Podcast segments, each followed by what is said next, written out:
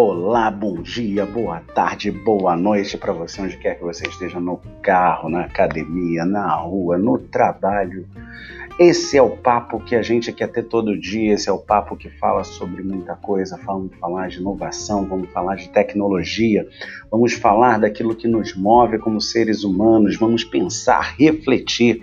Esse papo aqui é aquele papo, papo próximo, aquela coisa que está sempre junto. Esse aqui é o Papo de Padoca. Vamos nessa?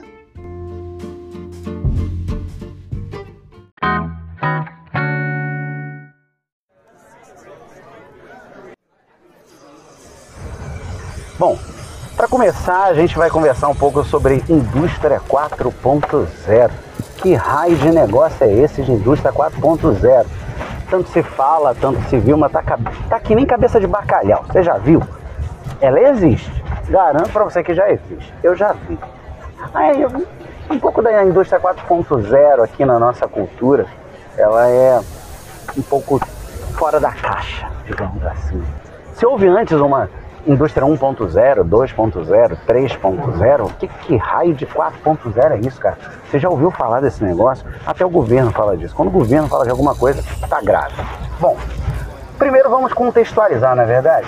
A indústria 1.0 é referenciada, comumente referenciada, como o começo da Revolução Industrial, quando então o homem descobriu que era mais eficiente usar máquinas no seu processo produtivo do que simplesmente artesãos e ferramentas rudimentares. Né? A indústria 2.0 ela entra um pouco falando daqueles processos fabris pelos quais o nosso amigo Ford é tão famoso, aquele que tratava de acelerar os processos, de transformar processos em linhas produtivas, em processos cada vez mais eficientes.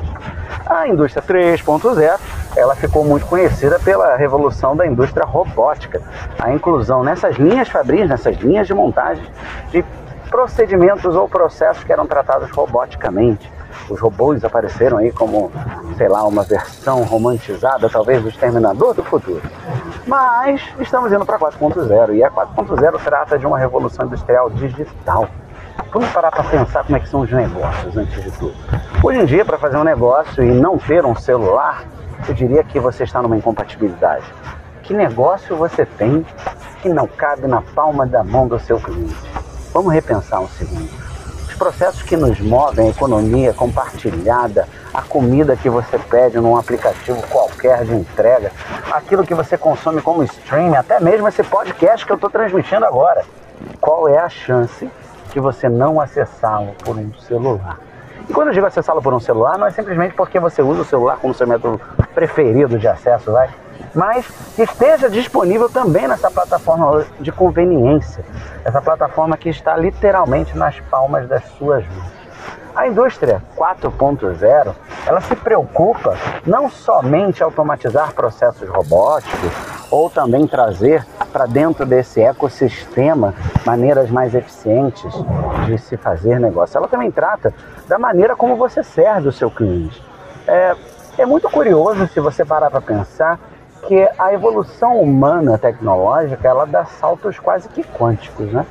E que quem é velho como eu, não vou aqui revelar a minha idade, mas existem pessoas, acredito, que nasceram de uma geração pré-celular, na qual o celular não existia.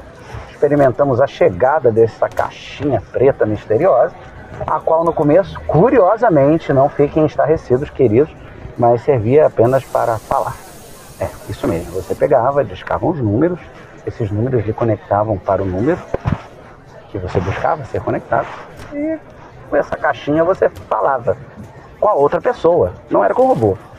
E você veja que hoje falamos da robotização, da automatização, da integração. Existem algumas inovações quando a gente fala de indústria 4.0, de transformação digital, que olham, por exemplo, armazéns, armazém, sabe? Armazém, você armazena coisa?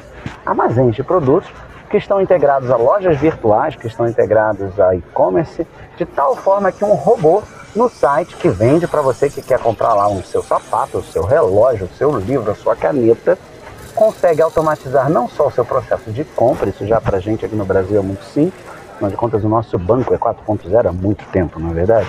Nossos bancos são digitais e remotos já há muito tempo E com, por conta deste processo de digitalização da economia, da finança, é, o mercado digital de e-commerce no Brasil ele foi enormemente alavancado.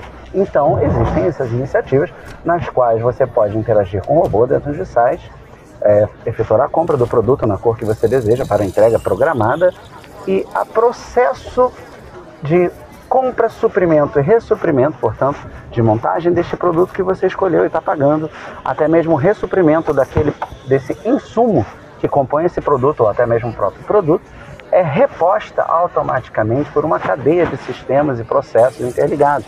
A esta cadeia é, totalmente digital, totalmente transformada, normalmente nos referenciamos também como indústria 4.0.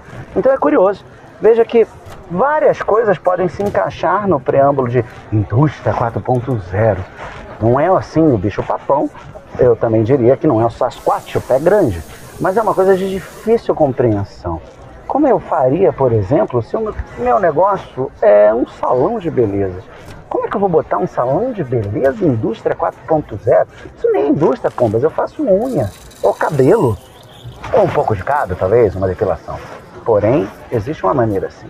A transformação digital, ela vem por trás do propósito do seu negócio. Então, falemos aqui do salão de beleza, porque veio à minha cabeça.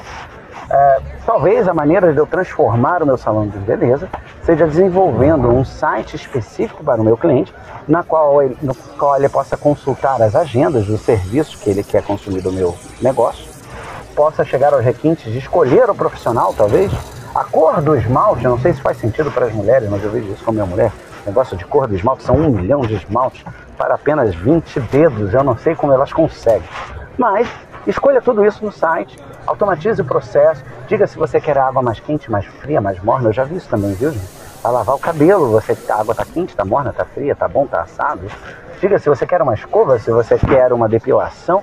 Faça o pacote de serviços e agende o seu horário, já com o nome do profissional. Veja, eu até agora não mudei nada no meu processo de salão de beleza, na é verdade.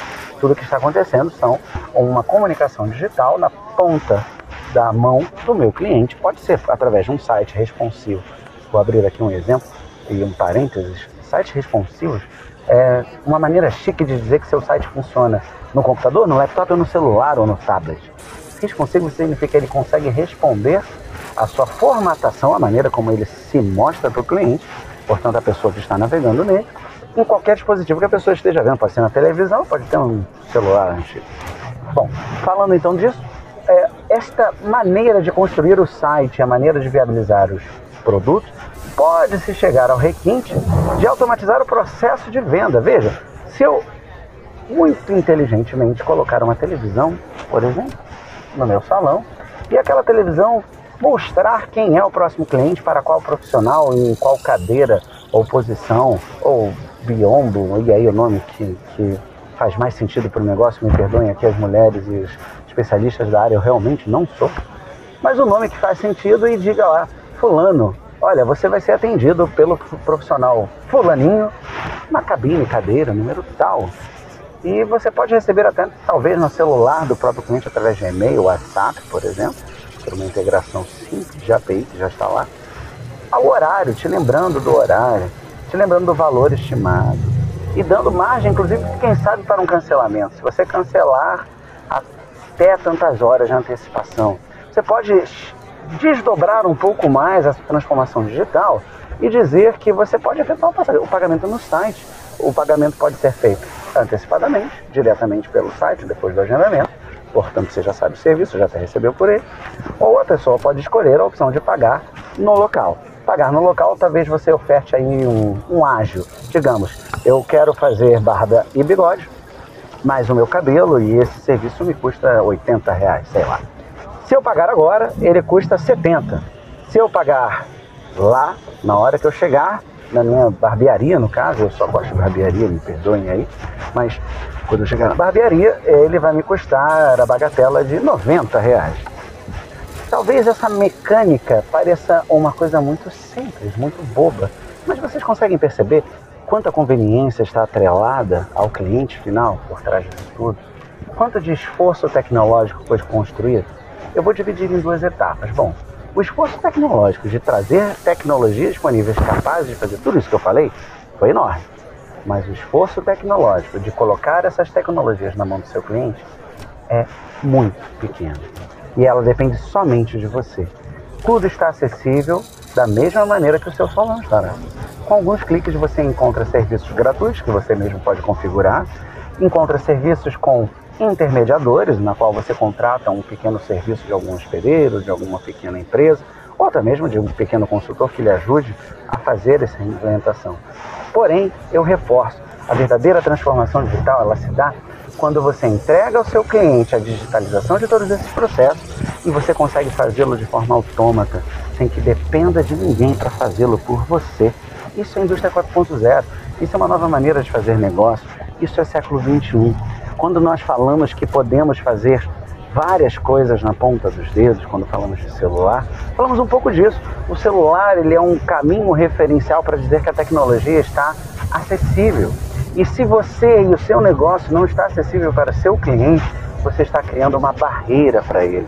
Então você já tem, além de todos os problemas de fazer o seu próprio negócio ser um negócio válido, um acréscimo de problemas que é a dificuldade do seu cliente encontrar. Eu posso ir mais simples. Vamos falar de uma coisa mais simples. Ah, quando você pensa em algum lugar para comer, por exemplo, você vai lanchar ou almoçar ou jantar, mas você vai num lugar que você nunca esteve, ou só ouviu falar, ou até mesmo está numa cidade que você nunca foi antes. Bom, primeiro eu diria que 90% das pessoas vão usar o Google para fazer algum tipo de pesquisa. Então vou calçar a minha explicação em cima do Google, apesar de ser um cara meio anti-Google e depois explico-lhes um pouco da minha razão e das alternativas. Mas você vai lá no Google e pergunta assim: Ok, Google, um bom almoço barato hoje na cidade de, sei lá. O Google te dá opções baseadas no seguinte critério: quais são os negócios cadastrados numa feature que ele tem chamada Google Business. Nossa, Google Business, Google Negócio, Google Meu Negócio. Já ouviram falar disso? Talvez não. Falem nos comentários. Caso não tenha ouvido falar, eu volto num tema específico para tratarmos disso. Por enquanto, vamos em frente. Bom, o Google Business, o Google Negócio, o My Business e todas as suas variantes, na verdade é um serviço gratuito do Google, como é o Gmail e qualquer outro desses. A única diferença é que você dá a ferramenta, a capacidade de exibir a potenciais clientes georreferenciados, portanto que estejam na sua localização geográfica, que horas você está aberto, qual o seu telefone, qual o seu site. E se tratando de comida, como eu disse, fotos do cardápio, fotos dos pratos, fotos de avaliação de pessoas que estiveram lá, opinião de pessoas que estiveram no seu negócio e até mesmo um menu sofisticado com preços e fotos e descritivos dos seus pratos e suas ofertas.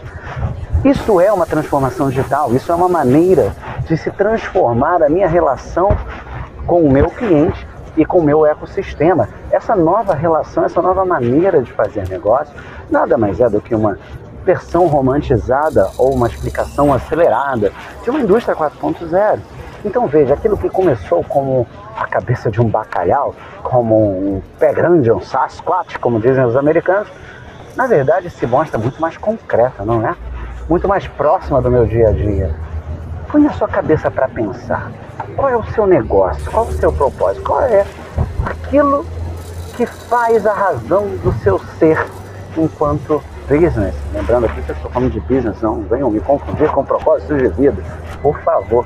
Bom, tratando-se de business, é muito curioso imaginar que, caso ou por deficiência econômica ou por deficiência de conhecimento, ou até mesmo por problemas de execução que são factíveis de acontecer. Muitas vezes acontecem, eu sou honesto e vejo, já vi muitos nesses meus tantos anos de consultoria e mais de 150 clientes, é muito comum vermos empresas de todos os tamanhos tendo grana para fazer, tendo a disposição para fazer e só não sabendo por onde começar. Bom, isso é o papo de Padoca Digital. A Padoca Digital é um bate-papo aqui para te jogar ideias, colocar sua cabeça para ferver. Então ferva aí um pouco com esse conceito. Transformação digital, aceleração de negócio, disrupção, inovação. Tudo isso faz sentido quando falamos de indústria 4.0. Tudo isso, na verdade, são desdobramentos de uma indústria 4.0. E se não olharmos para isso com um certo carinho, eu ouso dizer, não há negócio que se perdure nos próximos cinco anos. Eu sou Márcio Almeida, esse é a Padoca Digital. Conto com você no nosso próximo podcast. Vamos nessa.